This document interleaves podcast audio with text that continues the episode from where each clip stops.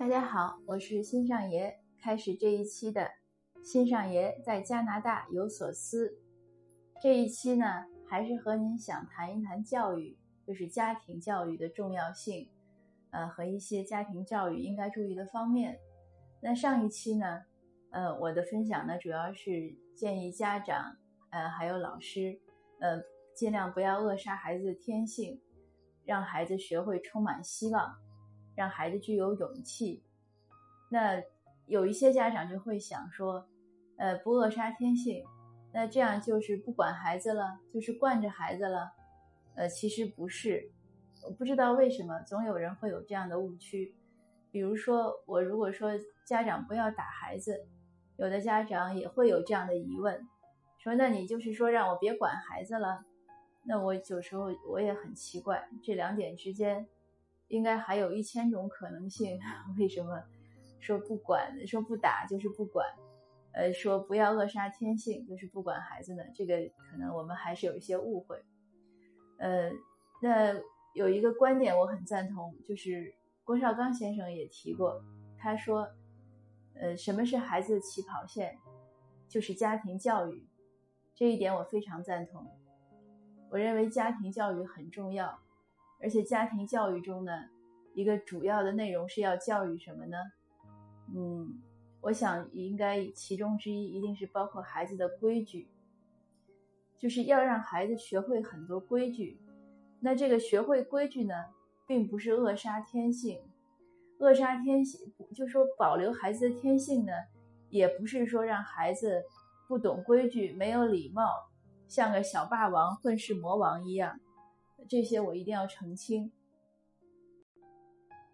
我想做这个分享呢，有很久了，也是前一段时间有一位家长、一听友问我，呃，他说他们孩子呢上高，应该是十几岁了吧，课间呢在黑板上写了很多东西，就是自己想写的玩的，呃，那老师可能对这个孩子就有一些建议，呃，家长就问我，我说那我觉得孩子呢课间呢。呃，应该不不应该在黑板上写东西，因为中国的课间我记得只有十分钟，那这十分钟很短，你写了一黑板东西，你还要擦，而且要擦干净，呃，不要留痕迹，是不是也很麻烦？一另外还有呢，有的老师可能我我印象中我上学的时候，有些老师喜欢提前板书，就先把他要写的写在黑板上，这样他上课的时候可能省时间。那如果孩子在学生在课课间用了黑板，就会耽误老师的时间，这样也不好。呃，那我我就跟家长讲，我说我也比较赞同，呃，这个老师的这些说法。那家长呢就有些不满意，呃，他说，呃，我我我以为你是教育专家，会有不同的观点。我说，首先呢，我不是教育专家，我一再 我一再声明。我我没有学过呃教育学或者心理学，所以我每次都会做讲座的时候都会声明，我说我不是科班出身，也不是专家，我只是做一些分享，一些思考后的分享。呃，那我就跟他讲，而且我说那家长呢就说，他说我觉得我的孩子特别善良，他没有其他的坏，就是恶意。我说对，孩子们都是很善良的，但是没有恶意，并不意味着他这件事情做的就对。成年人也经常会犯很多无心之错，甚至好心办坏事。但有的时候呢，我们的发心、我们的初心是一回事儿，结果呢是另外一回事儿。如果我们发现这件事情没做合适，那就应该改正。如果给对方造成了困扰，即使是我们好心，我们也应该道歉。如果造成了损害，即使是我们好心，我们也应该有些补偿。这我认为是应该是一种人之常情，是社会正常的一种规范，一种每个人都应该具备的一种行为操守。那只有这样，人和人的关系才会和谐。呃，这也是为什么我一直强调，家长不能放松对孩子的这种行为规则的这样的一些灌输和一些指导，就是让孩子具备教养嘛。那我想“教养”这个词。有教嘛？第一个是教嘛，你教了他要养成，这样才有可能。因为孩子从小长大，如果没有人教他很多道理，他是不懂的。这个就是这样，很多事儿看起来是一张纸，可是没有人去点破的时候，有时候我们也是很难懂。所以家长一定要重视孩子的这种行为规则啊、礼貌规范的培养。最简单的，比如说，我就说《弟子规》吧，《弟子规》这本书呢，争议很多，有的人认为它是糟粕，呃，有的人认为它应该是也不算圣贤书吧，但是应该算必读书。我个人呢是这样看，我觉得其中有很多行为规则是我们应该有的。那至于说它里面的一些等级观念呀，一些我们过去那种三纲五常的想法，那肯定是错的。嗯，但是有一些行为规则应该是注意的，比如说要有礼貌呀，要懂得谦让呀，呃，你要有这个边界意识呀，嗯，就是进进了到人家的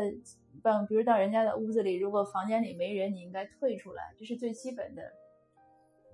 还有就是我们说瓜田不纳履什么。呃，就是不要在瓜田里停留啊，不要在那个梨树底下，就是做一些动作，让人家避免别人的误会，这都是应该的。嗯，还有最简单就是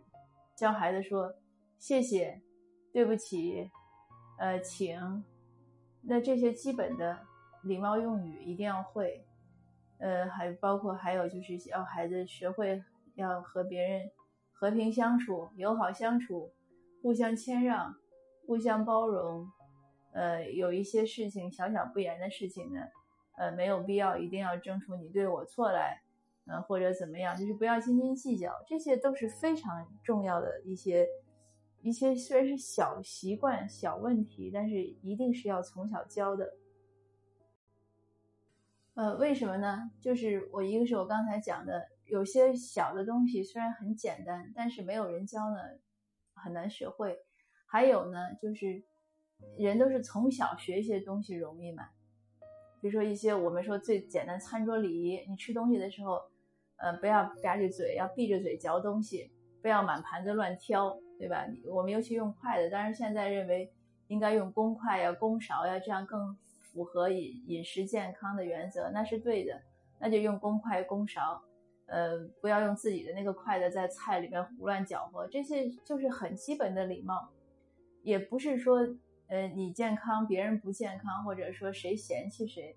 这个就是个社会规范。那你这些东西，如果你从小没学会，你说你成人了，你坐在餐桌那儿，东划了西划了的，一说话这个就是一吃 一吃东西的时候，就是吧唧吧唧发出很响的声音。那别人其实挺烦的，那人家也不好意思说，对不对？那这样的会怎么样？那就会让你的行为，就是让一个人的，如果他行为不太规范，那别人不好意思说，但是别人可以远离他，可以有一些其他的一些疏远的做法，这样的对，就是这个当事人来说还是不好。所以有些东西要从小学会，从小学会呢。就很简单了，就不是个事儿了，也不用怎么样的难为自己去去练一些什么习惯。那更长远的看呢，就是我说的刚才讲，它会让你，如果我们有一些好的行为习惯呢，能让我们和别人相处的愉快。这个相处的愉快很重要。我们有时候经常会说什么成功人士，比如说说李嘉诚，你看很多文章说李嘉诚，其实他是非常谦和的。他很注意很多为人处事的细节，我相信应该是这样。当然，也有一些那些所谓的名人很狂放，你说像乔布斯呀，像马斯克呀，但这是绝对的天才，他的那个智商要高出，就是说 甩出别人几条街来。他用他的那种超强的智商，可以弥补他一些超弱的情商，因为他有一招鲜嘛，那你也没办法，他就能吃得开。可是对于很多大众、普罗大众来说，我们的智商可能都是普通的水平，我们没有什么特长让别人能包容我们的低劣的情商的时候，那我们最好还是做的要合乎规则，尽量让别人不嫌弃，那这样的人际关系才会好。你在公司里工作，呃，团队关系才会好。我我最近也经常会见到，也遇到一些事儿，我有现在合作的有一个。伙伴，他其实很聪明，但是他说话就是很直率。那他已经得罪了不止一个 team member 了，呃，可是大家当然最后也可以原谅，可是这个沟通的过程就很费时间。本来好好说，可能两句话就说完了，可是非要说的不太让人喜欢听，结果就搞一天，搞一天磨合半天，讨论半天，哎，最后达到了那个结果。那我就想，如果那个表达技巧能再稍微提高一点，那可能这个做事情会做得更好。还有呢，像我们家教中还应该培养孩子的什么？就是自尊、自爱、自强、自律，这个都不是空话，是一定的。但如果家长的教育方式不得当，你比如说经常吼孩子呀、骂孩子，孩子就很难自尊自爱，因为他已经被家长吼惯了，别人将来吼他，他觉得也可以理解。那如果经常家长很强势，孩子就不会自信，这是一定的。因为你家长总是对的嘛，那孩子总是错的，他怎么会自信呢？那说到自律呢，也是这样，这个就更重要了。像现在我们说这个花花世界，诱惑那么多，一个人能走多远，能走多长，呃，很多是靠自律。那三毛说呢，父母是孩子的守望天使，这句话没有错，但是这个天使呢，不可能守望一辈子。而且，尤其是当有时候小孩和父母、孩子成人之后，和父母离得很远，就算离得很近，可能现在天使也很难窥视到这个自己的这个孩子，就是成人后的孩子的一些生活啊、工作，他也管不到。那真正能管到孩子、能帮到这个人的这个他来管束自己的，就是他的自律。因此呢，我在想，我们父母其实可以在。一定是可以在孩子成长的这十几年中呢，通过自己的一些妥当的教育方式，呃，用心的教育，有目的的一些引导，要孩子呢为他自己将来的人生呢筑起一座很好的堤坝，能保护他到永远，能让他和这个社会和人群都处得很好，也能让他管束好自己，不去犯一些大错。这样才能走得好，走得远嘛。那这个就是我今天想分享的，呃，也是一个一个共勉吧。因为我也在不断的需要提醒自己，呃，怎么样的既不要面面俱到的事无巨细的去约束孩子，但是又要能在一些关键的地方管到他，让他建立一些重要的观念和想法。好，谢谢您，今天的分享就到这儿，下次见。